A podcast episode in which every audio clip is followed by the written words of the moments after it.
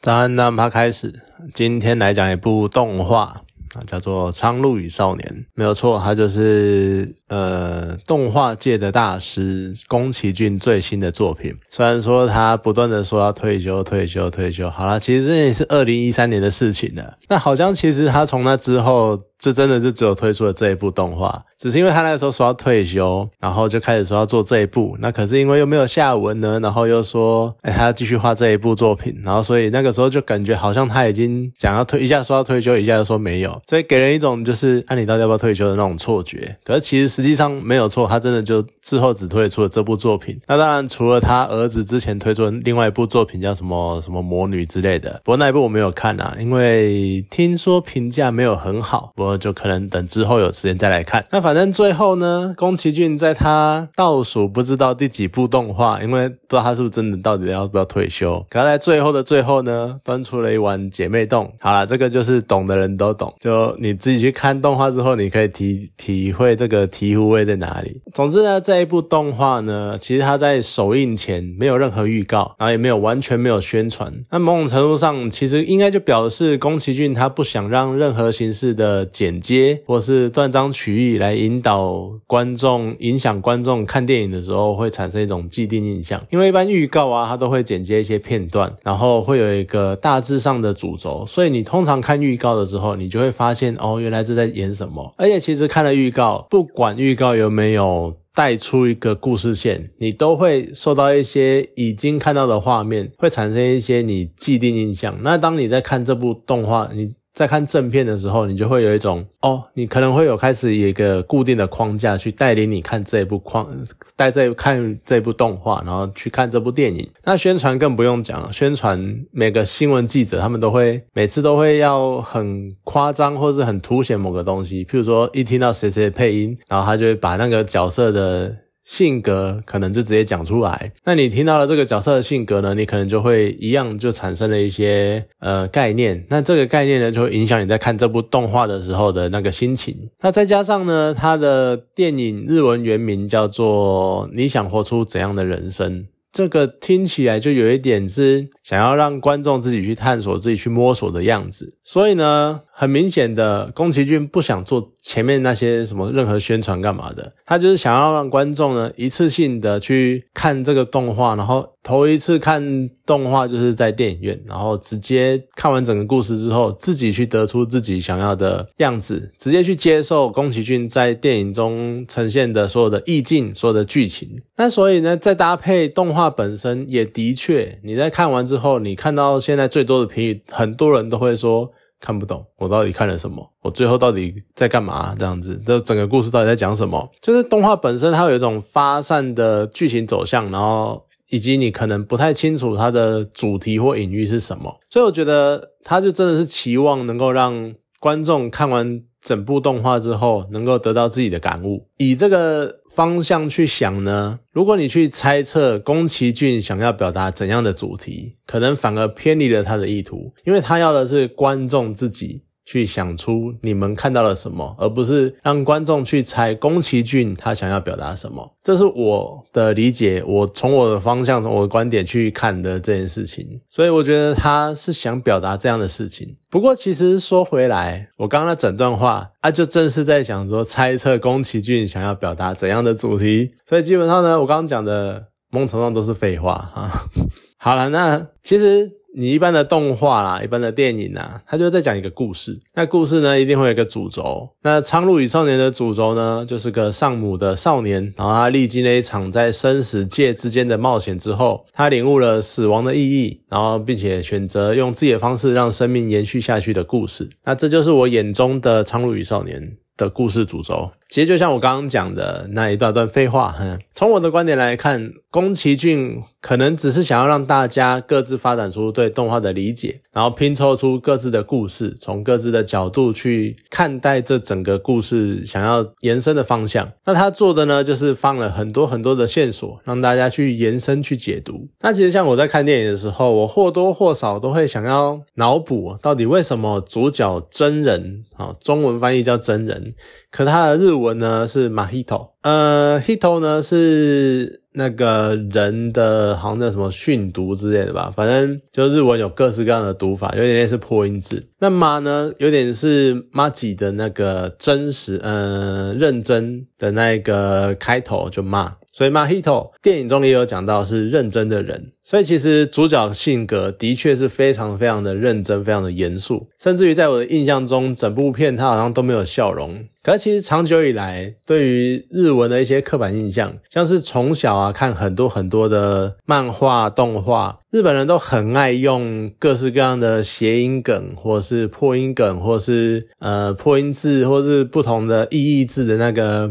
这种各式各样日文的梗去做一些效果或表达一些事情。所以呢，我总觉得这个名字的选用。可能有什么延伸的意义，或是有什么谐音梗藏在里面，甚至于每个角色的名字或者每个角色的样子，像是鹈鹕，或者是一开始那个最明显的苍鹭，然后甚至于可能苍鹭的名字啊，或是家人的名字啊，像那种什么火美啊，或者是什么物质啊，他们的日文，我总觉得。会不会也代表了另外一些其他的东西，或者是譬如说某某生物出现在这里的那种典故，会不会跟日本的文化有关系呢？但是我又会觉得说，如果他是想要一部想要推广到国际的故事，那好像他应该会选用一些比较至少能够通俗，而不是只有日本人才会懂的梗。所以这就是一个很矛盾、很混沌的状态，那会让人可能对这部动画到底想要表达什么更感到模糊。可是。可能真的背后有什么意义，只是在看一次的状况下，你可能理解不出来，那也没有关系。如果你还有兴趣，你可以再多看几次。那另外一个有趣的呢，就是在下界中的那个鹈鹕，平常人们印象中的送子鸟，你看就是那长长的嘴，然后下面有个很大的袋子，所以那个袋子常常会带个小孩之类，然后到处送子，这样送子鸟在动画中呢，变成了一个扼杀想投胎生命的凶手。他到处去吃那些未投胎的灵魂。说到这边这一段，其实一直让我想到《灵魂急转弯》这件事情。那个那一部迪士尼的动画，就是想投胎的灵魂。好，总之呢，就是应该是代表生命、代表传承的动物，在动画中，在那个下界里，却成为了杀手，却觉得成为了死神。那平常看起来无害，然后可能很吵，但是很和平的鹦鹉，可在下界中呢，变成有点沉默。然后团结一致，然后信奉军国主义那种武装势力的样子。然后他的一个他的那个主角的舅公，他想要创造一个和平的世界，所以他创造了整个下界。那凭借自己的想法呢，把这些生物带进了他构筑的这个下界，可是反倒改变了他们的本性。那自己呢，也是非常战战兢兢，然后非常那个。就整天精神耗弱的，想要维护这一个摇摇欲坠的、很脆弱、很脆弱的世界。然后他还要期待后世的子孙能够认同自己的理想，然后接手来维持这个样这样的世界。像他就拐，嗯，好讲拐有点那个，反正就他带领了那个主角的妈妈，呃，主角的阿姨，让他决定在这个。地方怀孕，然后生下子孙，可能就是为了要维持这个世界。那至于那个舅公呢，也是不断的想要找真人来承继这一个世界。那当然，真人最后拒绝了。可是你看，这讲整个世界，就是你一个人想要创造一个和平的世界，然后想要维护这个世界的和平，但你却完全没有办法真的做到这件事情。我觉得这已经超越所谓的“强摘的果子不甜”这句话。你看，他就是单靠一个强人，然后形塑了一个世界跟一个体制。可是终究呢，这个世界会随着单一强人的衰亡跟无以为继，然后凋零、毁灭，甚至于破碎。这是这一段整个下界带给我的一个感觉啦，就有点像是我们总期待一个强者能够带领我们创造一个新的世界，但实际上当那个强者消失之后呢，很可能这个世界就会灭亡，就会消失，就会改变。所以其实真正要做的，应该是一个群体，甚至于所有的个体。朝着同一个目标前进，这个世界、这个体制才会不断不断的运作下去，而不是单靠单一人去维持这整个世界。这是这一段对我的感触哈。那当然，跳脱出整个发散剧情带来的各种疑惑、各种猜测，其实让人家更佩服的是动画的作画品质，还有它的意境。你看，像开头。真人在接近那一个火场的时候，那一个扭曲的线条，然后还有略带透明感的那个感觉，你就觉得好像。你可以用视觉去感受到火场那一种，因为受到热气，然后蒸散扭曲的那个样子，所以你感觉好像自己。看着一幕，你就会觉得好像真的火场真的超热，然后整个世界开始扭曲的那个样子。那中段呢，有几个关于下处下下界的那一些场景，它是用油画的方式去带出那个背景，然后呈现出很明显跟现实不一样的景象，就提醒观众哦，我现在世界观是不一样的状况哦。然后他也展现了整个工作室的画工他们的实力，毕竟宫崎骏的工作室是。历史悠久，然后创作出了非常非常多的经典作品，而且呢，从小到大，宫崎骏动画这一个招牌实在是太响亮，太让人印象深刻了。所以，即使他进来不断的传出想退休的声音，但是能在大荧幕上面再看到他的新作品。我仍然会觉得哦，真的是非常非常的感动。可是呢，有没有注意到宫崎骏动画？这也正呼应了我刚刚讲的，我前面讲到的，就是他儿子当年，呃，他的前阵子推出了新的动画，感觉好像没有这么的呃强大了，没有这么的有感觉，然后评价没有到很好。那有点感，那样子就像是，就突然给我一种感觉，像是我刚刚讲的一个人创造出来的世界跟体制。你看宫崎骏一。一手打造的工作室，但是他他拼命的想要维持这个招牌，维持这样的一个动画世界，但却因为无以为继，却因为他的要退休，他的年老，而好像整个宫崎骏动画世界快要崩解了。会不会有这种感觉？会有这种联想？那就是我突然想到的那个想法。所以这也是蛮有趣的一个点，就会不会他其实真的就是在暗示自己工作室的消失？真的蛮有趣的，真的很。这个真的很特别，那某种程度上呢，可能就有点像是自传喽，不知道。那当然还有一个，你只要听到宫崎骏动画，就一定会想到的人就是久石让，他真的是一个老搭档啊。然后他就是非常非常卓越的电影配乐，然后动画配乐，然后为整个宫崎骏。的世界增添了一些，就像我前阵子讲的配乐，常常你会觉得可能不那么起眼，但是它在关键时刻总会带出动画的一些不同的风味，然后会增添很多趣味，甚至于会让你更融入整个动画所呈现出来的意境。所以真的，他们两个搭档。这样的组合不知道还能够看几次啊？就真的是很经典的一个组合。那片尾就是一个米津玄师的片尾曲，叫《地球仪》。其实我蛮少听他的作品的，但是他的嗓音真的是很特别，而且有种很舒适的放松感。看完动画，你可能会一头雾水。那很多观众都会这个样子，但是他们会做到电影的放映结束，可能就是为了把这首歌听完。这也是个蛮有趣的，因为真的很好听，而且搭配那一个，就你有点类似在沉浸那个余韵里面，而且歌词呢，它也慢慢的隐隐约约的带出了整个故事的主轴，然后所以你。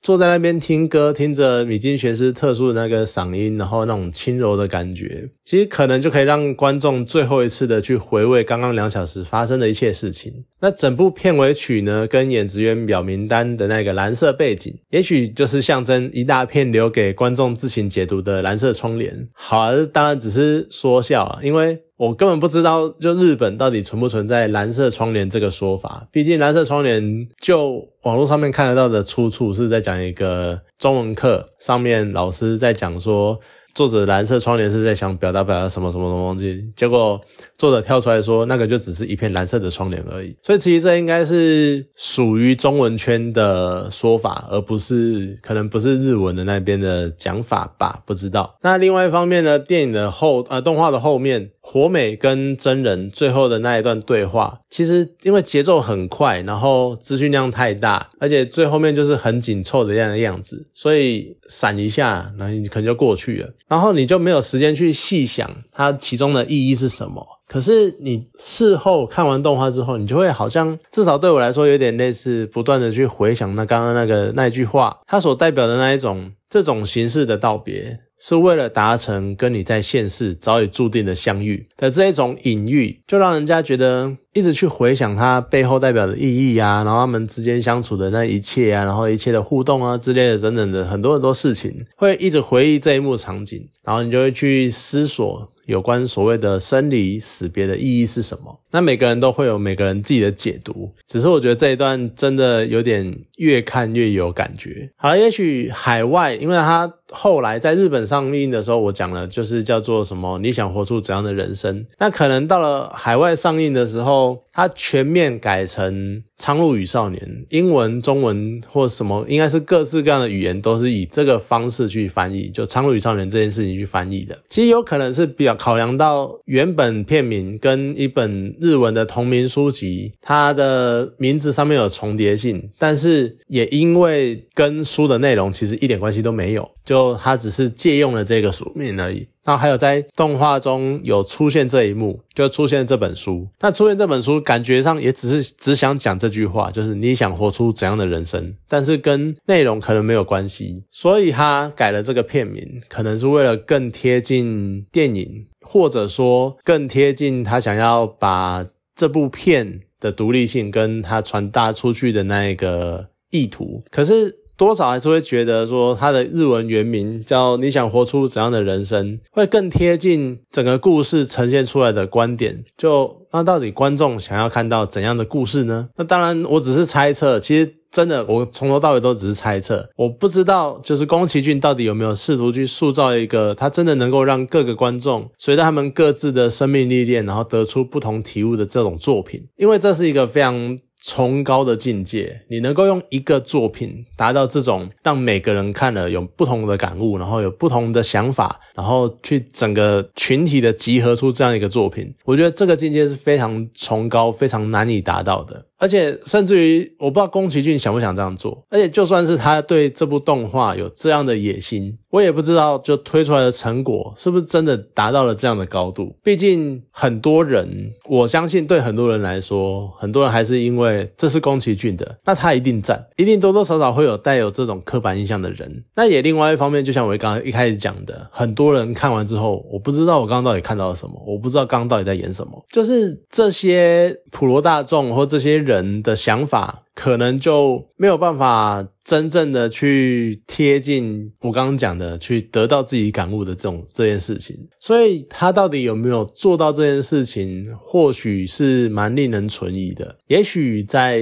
毕竟他才刚上映，也许在经过后世的不断的推广，可能真的能够达到这样子的程度。但是另外一方面，你也可以看到非常非常多人在解析这部动画，或者在讲这部动画的什么什么什么。当然有好有坏，就个人的取舍。只是我。会觉得现代我们太还是太习惯去追求一个所谓的标准答案。那在这样的情况之下，我们就会开始去想这部动画它的标准答案是什么，而不是发散的去想出它有什么样不同的可能性。或许有可能，我们到最后真的能够借由各式各样的隐喻跟各式各样的比方代替代名词，然后去得出一个。或许对公认的人来说，他是宫崎骏想要做的事情，但他就失去了那一种我刚刚讲的，我们能够自己去发展、去发想出自己的感悟的那一个意义了。好啦，总之不管他有没有做到这件事情，或后世的人去回看这部作品的时候，会不会得到这样的程度、这样的想法？可是我觉得能够这么自由的挥洒画笔，然后去勾勒出自己的理想跟自己的意境，我觉得在完成这部作。作品的那一刻，这部作品就已经无愧于大师制作的这个美名了。甚至于，我认真的觉得，他可能真的是很想当做他退休的最后一部作品来做，然后。他也的确以这部作品，如果它是据点，它的确是一个非常非常非常非常强大的据点。好了，那讲了这么多，总之呢，这一部电影我觉得蛮适合重复去咀嚼，或者是你如果对生离死别或者是一些其他方面有特别的感悟的话，可以去看一下这部电影，或许能够得出属于你的版本的《苍鹭与少年》。好了，今天这部动画就讲到这边，好，谢谢大家。